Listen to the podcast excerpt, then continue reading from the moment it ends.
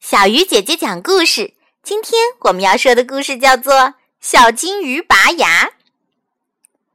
很早以前，有一条不听话的小金鱼，住在一条小河里。小金鱼呢，很喜欢吃糖，它就问奶奶要糖吃。奶奶就生气地说：“我没有糖给你吃，你要吃自己去找吧。”说完，转身就游走了。小金鱼呢，就决定自己去找糖吃。它运气很好，游到桥底下的时候，看见水里有个影子。原来桥上有个小姑娘，满脸是泥巴，嘴里含着一块糖，吃的可香了。小金鱼闻到香味，就忍不住把头探出了水面。小女孩见到小金鱼流口水，就大笑起来。她一笑。糖就从嘴里掉了出来，小金鱼连忙用嘴接住，把糖吞下去了。小女孩就说：“小金鱼，既然你那么爱吃糖，我们做好朋友吧。”小金鱼答应了。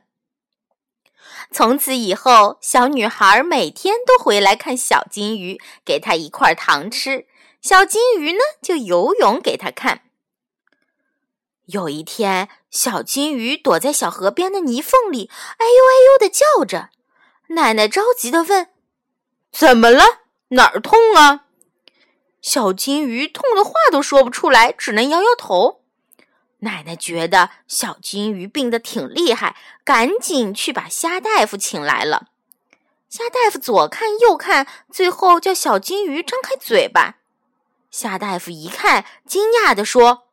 牙齿全坏了，一定是糖吃多了，所以才那么痛。这个我可没有办法，还是找谢大夫吧。谢大夫听说小金鱼牙痛，就问：“你是来拔牙的吗？”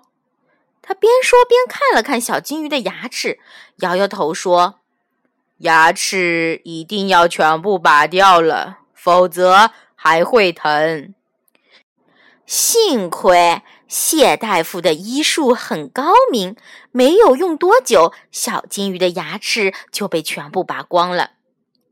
谢大夫对他说：“好了，可以回去了。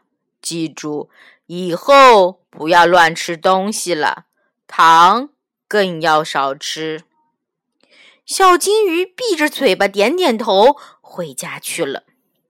从此以后，小金鱼再也不吃糖了，也不乱吃其他东西。后来，小金鱼长成一条非常漂亮的大金鱼，但就是没有牙齿，所以现在的金鱼也都没有长牙齿了。亲爱的小朋友，你喜欢吃糖吗？你会不会像故事里的小金鱼一样吃很多糖，导致牙齿都很痛呢？今天开始，我们少吃点糖，吃完糖以后可要记得刷牙哟。好了，小鱼姐姐讲故事，今天就到这里了，我们明天再见。